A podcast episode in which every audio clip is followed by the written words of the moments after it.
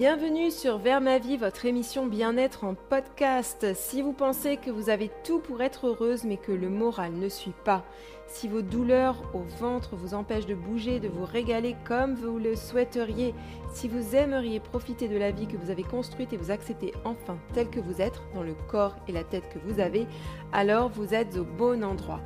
Je m'appelle Alice, je suis coach bien-être certifié et je peux vous aider à donner du sens à votre vie, à vous libérer de vos maux et à briller dès aujourd'hui.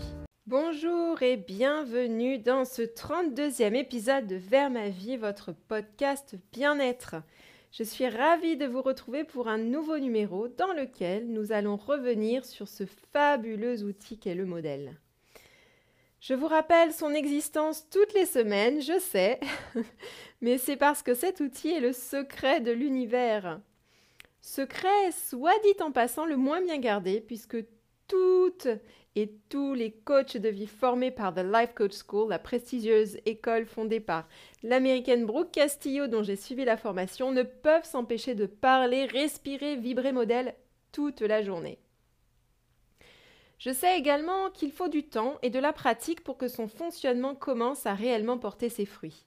Je l'ai vu chez moi, je le vois chez mes clientes. Personnellement, il m'arrive encore d'avoir des révélations alors même que le modèle, je l'ai dans la peau. Récemment, par exemple, j'ai été en mesure de vraiment comprendre quelque chose qu'a fait mon fils en pensant modèle. C'était un jeudi midi, et comme tous les midis, je venais le récupérer à la crèche, où je le dépose quatre matinées par semaine. Ce jour-là, j'ai été accueillie par une moue réservée de la professionnelle de la petite enfance qui était chargée de me faire le compte-rendu des quatre heures que Gabriel venait de passer. Gabriel ne voulait pas coopérer aujourd'hui. Il a même mordu un petit copain dans le dos, m'a-t-elle annoncé, désolée. J'étais embêtée, je ne savais pas trop comment répondre. Ce que je voulais surtout, c'était comprendre l'action de mon fils, qui n'a jamais mordu que la tétine de son biberon. Pourquoi as-tu mordu ton copain? lui ai-je donc simplement demandé. Ce à quoi il a répondu Parce que je voulais de la confiture dans mon yaourt et je n'étais pas content. Hmm. Même à trois ans, les enfants fonctionnent en modèle, et son modèle ne faisait pas sens. Peut-être qu'effectivement il n'était pas content, peut-être aussi qu'il voulait de la confiture dans son yaourt lors du déjeuner. Cependant, cette pensée ne pouvait pas entraîner l'émotion de colère, et encore moins son action de mordre son camarade dans le dos. C'est ce qu'on appelle un modèle mixte, ou encore un modèle qui ne tient pas la route. Un modèle dans lequel la pensée, l'émotion et les actions ne coïncident pas vraiment. C'est que nous avons des milliers de modèles qui se déroulent dans nos têtes et dans nos vies par jour. Une émotion égale un modèle, une pensée égale un modèle. Pour rappel, le modèle est une grille d'évaluation qui nous permet de prendre une photo, disons, de notre mode de fonctionnement à un instant T. Je suis exposée à une situation que je vis, dont je suis témoin, dont je me souviens, et j'y associe une pensée. Cette pensée entraîne une émotion, qui est une vibration dans mon corps. Sensation qui découle de la phrase que j'ai composée dans ma tête. L'émotion est la traduction physique d'un message mental. De cette émotion va découler une ou plusieurs actions et ou inactions. L'ensemble de ces actions et inactions va créer un résultat pour nous. C'est ainsi que notre pensée est à l'origine des résultats que l'on obtient pour soi dans sa vie. Pour qu'un modèle soit réellement efficace, cependant, je ne recommande pas de passer directement de la ligne P, pensée, à la ligne R, résultat il est important de prendre son temps, de réellement chercher à comprendre toutes les lignes du modèle S-P-E-A-R. Si on reprend l'exemple cité précédemment, l'action de mon fils a été de mordre dans le dos de son copain de crèche. D'après lui, l'émotion était la colère et la pensée je n'ai pas eu de confiture dans mon yaourt. Je connais assez bien mon enfant et c'est pourquoi je me suis permis de lui demander Es-tu certain que tu ressentais de la colère parce que tu n'avais pas de confiture dans ton yaourt? Non, a-t-il dit, avant de pousser la porte. Il était déjà sur autre chose.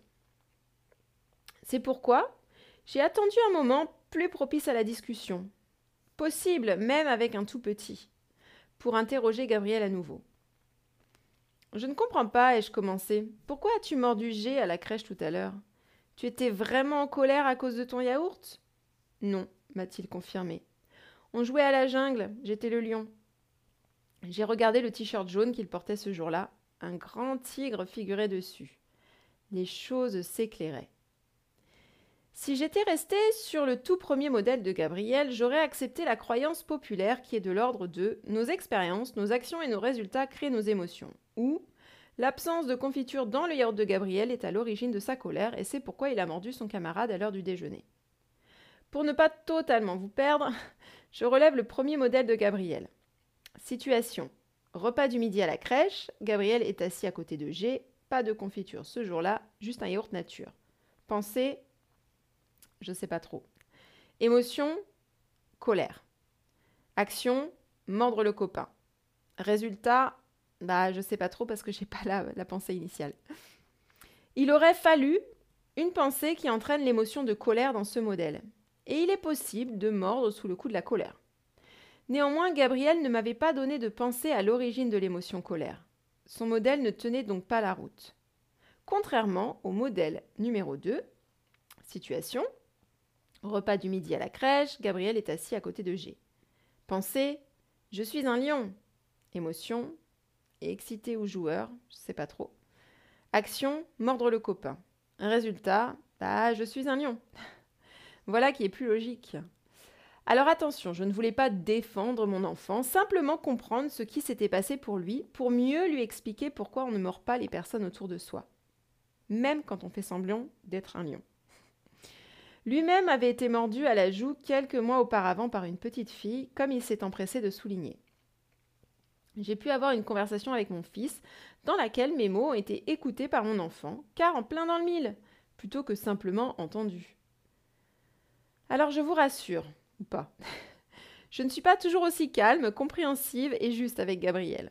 Toutes les fois où mes réponses sont automatiques, car inconscientes, et donc toutes les fois où j'oublie l'existence du modèle, je suis dans la réaction et je perds mon cool aisément. De la même manière que nos circonstances, c'est-à-dire les situations que nous vivons, ne sont pas responsables de nos émotions, nos actions ne le sont pas non plus, ni même nos résultats.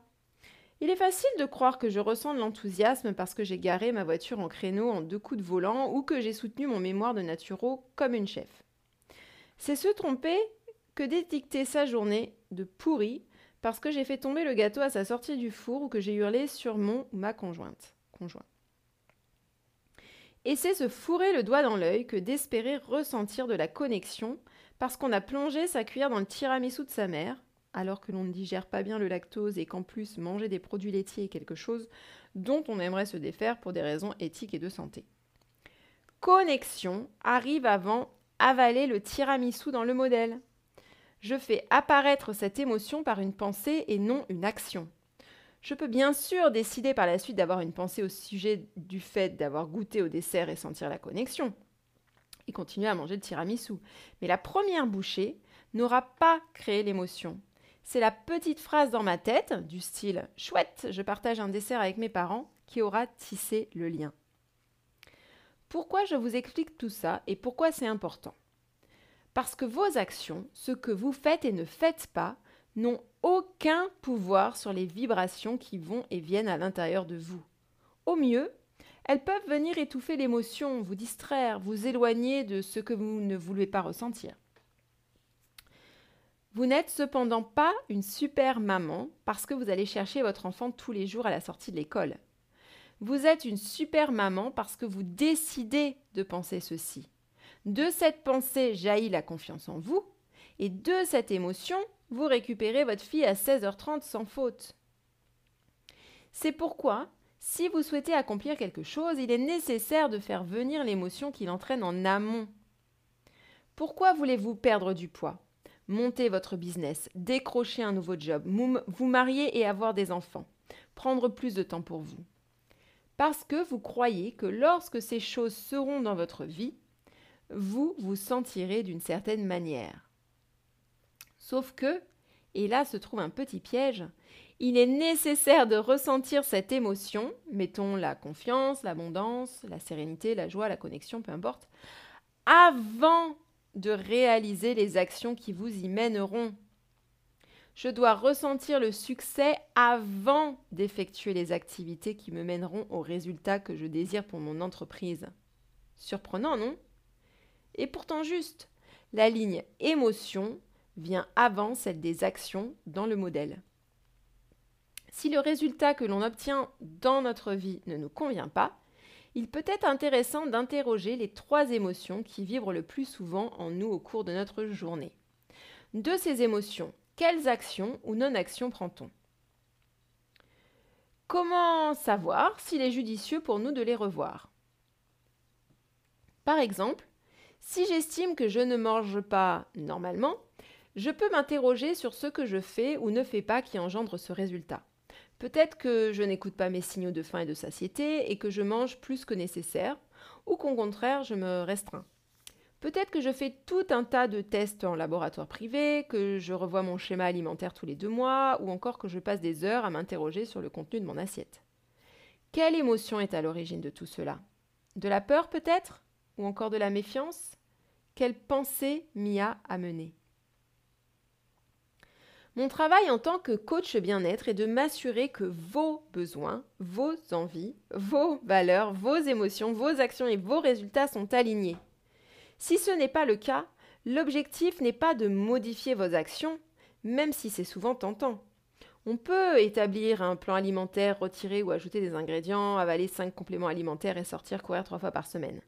Et je ne dis pas que ces choses-là ne sont pas bonnes et qu'elles ne sont pas à considérer. Ce que je veux souligner, c'est que ce ne sont pas ces actions-là ou d'autres qui vous mèneront à l'endroit où vous vous sentez réellement bien dans votre tête, votre corps et votre assiette.